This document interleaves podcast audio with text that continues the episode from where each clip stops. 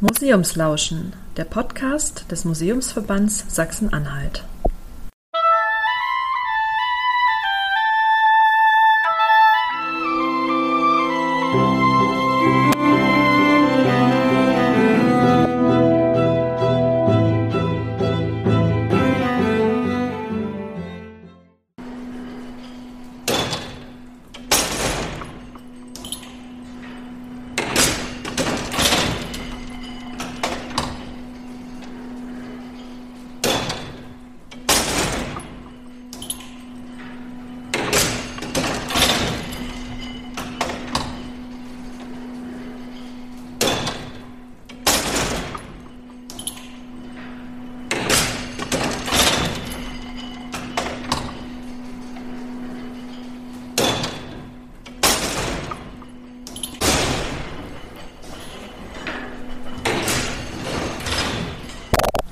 Zum Thema Hören im Museum sind wir diesmal zu Gast im Mansfeld-Museum Hettstedt, wo uns Herr Hase die Dampfmaschine vorführt und Geschichten aus dem Mansfeld-Museum erzählt.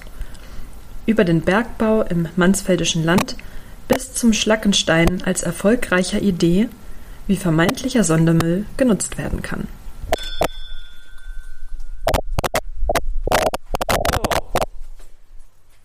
Das ist ja mein Teil. Herr Hase, was ist es? Was wir hier sehen, ist also der Nachbau der ersten deutschen Dampfmaschine Watscher Bauart. Ja. Wurde also von 1982 bis 1985 hier an dieser Stelle nachgebaut. Vom damaligen Mansfeld-Kombinat. Ja, also als technisches Denkmal. Mitten im Sozialismus? Mitten im Sozialismus. Aber wie hatten er das bezahlt?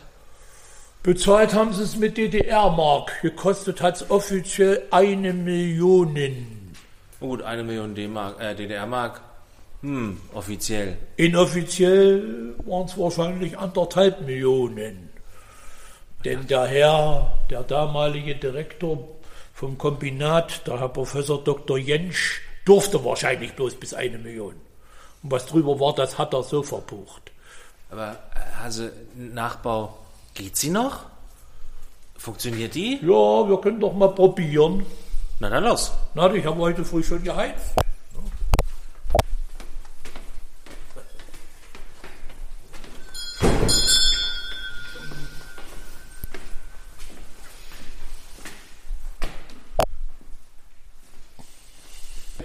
Die Maschine wird mit Dampf angetrieben. Dieser Dampf wird im Kessel produziert.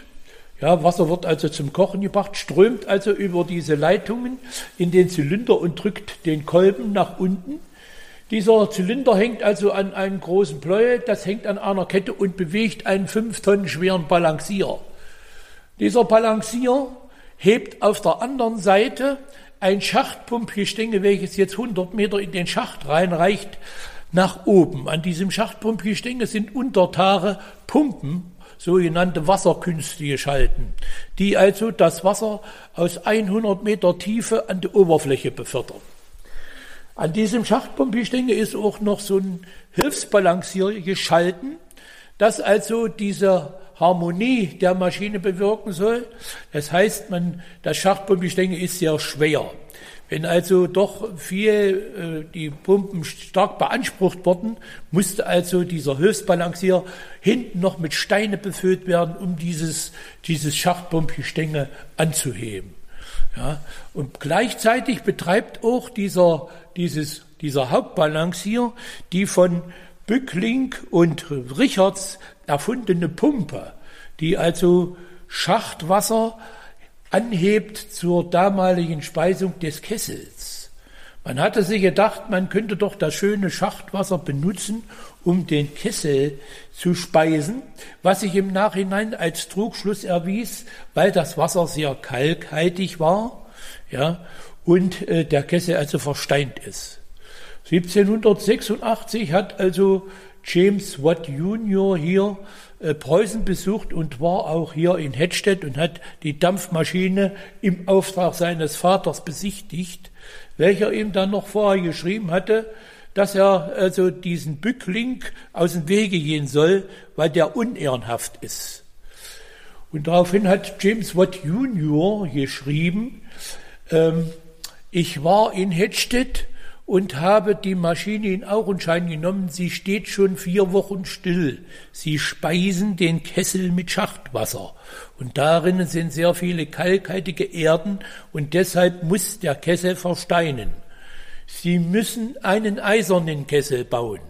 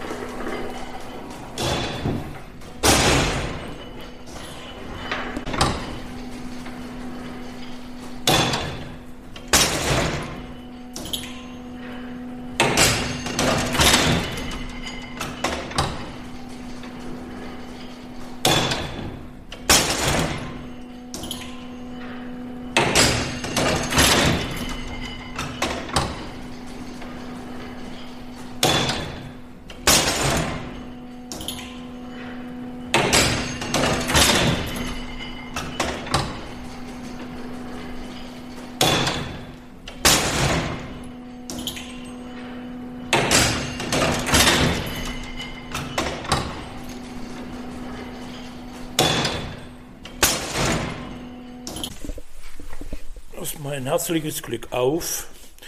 Und äh, wir haben ja gerade das Geräusch des Nachbaus der ersten deutschen Dampfmaschine vernommen, die also hier 1785 in Betrieb genommen wurde. Und diese Maschine war eine Wasserhaltungsmaschine für den Bergbau. Diese Maschine löste also die seit den frühen Mittelalter gängigen Pferdegüpel ab wo also jeweils immer sich an einem Güpel 44 Pferde jeden Tag plaren mussten, sechs Stunden lang. Und weil auf dem König Friedrich Schacht, wo diese Maschine zum Einsatz kam, zwei Pferdegüpel waren, mussten sich also 88 Pferde hier jeden Tag äh, plaren. Und insgesamt war da eine Pferdehaltung von 108 Tieren, die man also jeden Tag pflegen und füttern und so weiter musste. Diese Maschine, der Bau der Maschine geht einher mit der Bergbaugeschichte hier im Mansfelder Land, 800 Jahre. Sie geht einher mit der Übernahme des Agrarstaates Preußen, äh, der Mansfeldischen Kupferschieferbauenden Gewerkschaft, die dann später zum Industriestaat avanciert sind, Preußen und geht auch einher, einher mit der ähm, damaligen, sage ich mal so, de, mit dem Werdegang des damaligen Assessors, Bergassessors Bückling, der also hier äh, wesentlich dazu beigetragen hat, um die Dampfmaschine hier zu bauen. Ähm, 1777 war also der neue Bergbauminister von Heinitz, von Friedrich II. berufen worden hier, ähm, im Preußen die Bergbaugeschicke zu lenken. Dieser Herr von Heinitz hat also, war ein sehr rühriger Mensch, hat also ähm, angestrebt, äh, seine Aufgabe ernst zu nehmen und wurde gleich als allererstes mit der Entwässerung der, des Bergbaufeldes in der preußischen Hoheit hier im Mansfelder Land betraut. Preußische Hoheit deshalb, weil diese, das Kupfer, diese Kupferschiefer, die hier also gefördert wurden, sehr reichhaltig waren an Kupfer, bis zu 2,7 Prozent. Und äh, das wollte man sich nicht entgehen lassen. Die Schwierigkeiten waren die Wasserzuflüsse, die dort also anlagen man hatte also versucht, mit äh, Windscheibenkünsten und so weiter diese äh, Schächte, diese Förderschächte äh, zu betreiben. Das ist alles fehlgeschlagen. Daraufhin hat man also 1780 äh, den ähm, König Friedrich Schacht abgetäuft als Entwässerungsschacht. Und dieser König Friedrich Schacht äh, war also 1782 fertig, wurde also mit einer äh, Pferdegüpel Förderkunst besehen und soll, war vorgesehen, also auch später eine Dampfmaschine, äh, also mit einer Dampfmaschine betrieben zu werden. Zu diesem Zwecke äh, hatte also ähm, hatte man schon 1778 Kontakt zu James Watt aufgenommen in Birmingham. James Watt hat auch signalisiert, hier in Hedstedt eine Dampfmaschine zu bauen und hat aber seiner Majestät angeraten, äh, er möchte also ein 14-jähriges Monopol äh, auf seine Maschine, um auch die Früchte seiner Arbeit zu genießen. Das hat seiner Majestät ja nicht gefallen. Und äh, man hatte erstmal den Plan des Baus der Dampfmaschine verworfen, bis, wie gesagt, der König Friedrich Schacht fertig war. Und ähm, drei Jahre, also fünf Jahre später, also 1782 oder 1783, ähm, schrieb man abermals äh, James Watt an. Diesmal antwortete Herr Bulton. Bulton und Watt waren also in Birmingham zusammen als Partner. Herr Bolton signalisierte seiner Majestät also auch das 14-jährige Monopol und wegen einer Dampfmaschine würde er nicht nach Preußen reisen wollen. Ja. Er wollte also mehrere loswerden. Das hat nun Herrn von Heinitz und Herrn seiner Majestät überhaupt nicht gefallen. Und daraufhin hat man beschlossen, wir äh, bauen selber eine. Es gibt nichts, was ein Preuße nicht kann. Daraufhin hat man äh, äh, die Firma Bulten und Watt angeschrieben, äh, dass wenigstens mal jemand kommen kann, um die Maschine zu besichtigen. Ja. Vielleicht wird man denn doch eine aufstellen.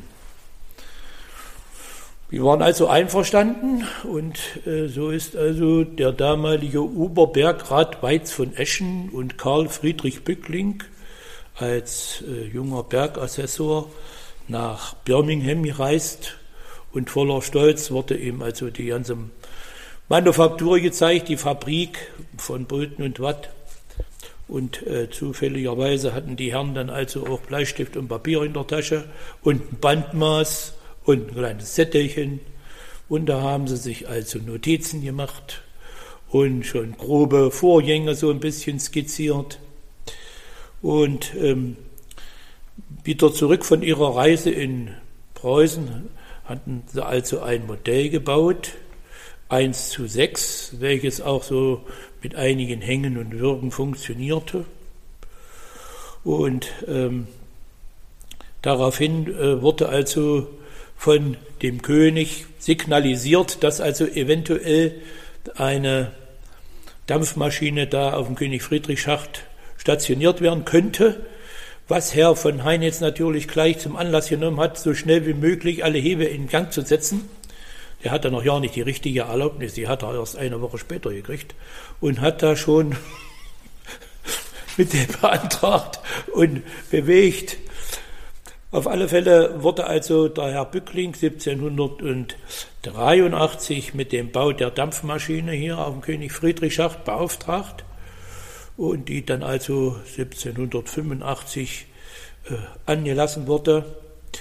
Sie war natürlich sehr fehlerbehaftet und daraufhin äh, wurden die natürlich auch sehr belächelt. Ja. Und immer die Bemühungen, die Fehler abzustellen, fruchteten nicht. Ähm, seine Majestät ihrerseits haben noch äh, gebildeteres Personal von der ähm, Universität geschickt, um den Bückling äh, auf die Füße, Finger zu schauen. Aber auch das fruchtete nicht. Die Dampfmaschine wurde dann am, offiziell am 23. August 1785 in Betrieb genommen. Sie hat auch kurze Zeit Wasser gefördert, musste dann aber wieder eingestellt werden und so reiste dann im August Bückling erneut 1785 nach England, erst nach Chelsea und ähm, dann nach, ist mir jetzt empfallen, ähm, und dort hat er also den damaligen Mechaniker William Richards aufgegabelt. Und der war auch bereit, mit nach Hedstedt zu kommen. Den hatten sie also mit viel, viel Geld bestochen. Und mit ihm zusammen haben sie also diese Dampfmaschine bis 1787 verbessert und zum reibungslosen Laufen gebracht. Im Mansfeld-Museum in Hettstedt wird nicht nur die Dampfmaschine als Teil des Bergbaus ausgestellt. Im Freigelände ist die Arbeit mit den Nebenprodukten aus dem Gestein und der Gesteinsgewinnung ein Thema. Im Zentrum steht die Schlacke und die Herstellung von Schlackesteinen. Sogar für die Kühlung des Materials gibt es Erfindungen zu bewundern.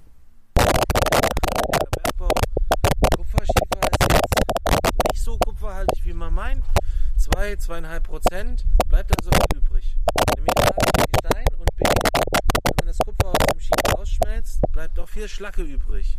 Was mache ich damit? Früher hat man das Zeug einfach in der Landschaft verteilt.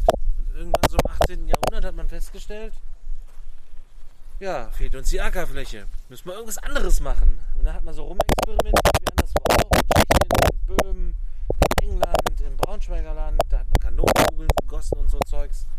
Und hier ist man auf die Idee gekommen, oh, wir können nur Pflastersteine machen. Und dann hat man sich gedacht, das testen wir jetzt mal. Und hat dann ungefähr oh, ein paar Jahrzehnte gebraucht, bis man endlich eine Form hatte. Und heute gibt es ganz viele Formen. Große, kleine, gibt es Gemälde vom König, also das äh, Relief vom König, es gibt Fut äh, Schweinetröge, es gibt Fahrbahnmarkierungen, ist doch irgendwie ziemlich cool. Ja, das ist eine Wickelschlacke. Deswegen gibt es also auch so eine Art zweizackige Gabe, die an einen langen Stier ist, wo man also diese Wickelschlacken, die sie da auf diesen Waren legen, äh, gewickelt haben. Ja, man also reingestochen und diese Schlacke ist ja, wenn sie erkaltet wie Glas und dann hat man das aufgewickelt. Und später hat man dann also Formen gehabt äh, für eine Schlacke mit einem Hebel, wo man also diese flüssige Schlacke mit, ein, mit einer Art Gießkelle so rein äh. Und dann hatte man diese Schlacke quasi gepresst. Ja, die hießen zwar auch noch Wickelschlacken, waren aber schon äh, normalformatiger als die Wickelschlacken, die ja sehr, sehr unterschiedliche Formate hatten. Ja. Und dann kam dieses Ding zum Einsatz. Ein Schlackenkarussell. Genau. Da hat man die Schlacke reingegossen in die Form, gepresst, ist ein Formblatt, und damit es gleichmäßig abkühlt, lief dieses Ding wie ein Karussell eine Stunde im Kreis. Und dann hat man die Schlackensteine rausgenommen und hat die im sogenannten Bunker gestapelt, wo sie noch mal ein paar Tage gekühlt haben.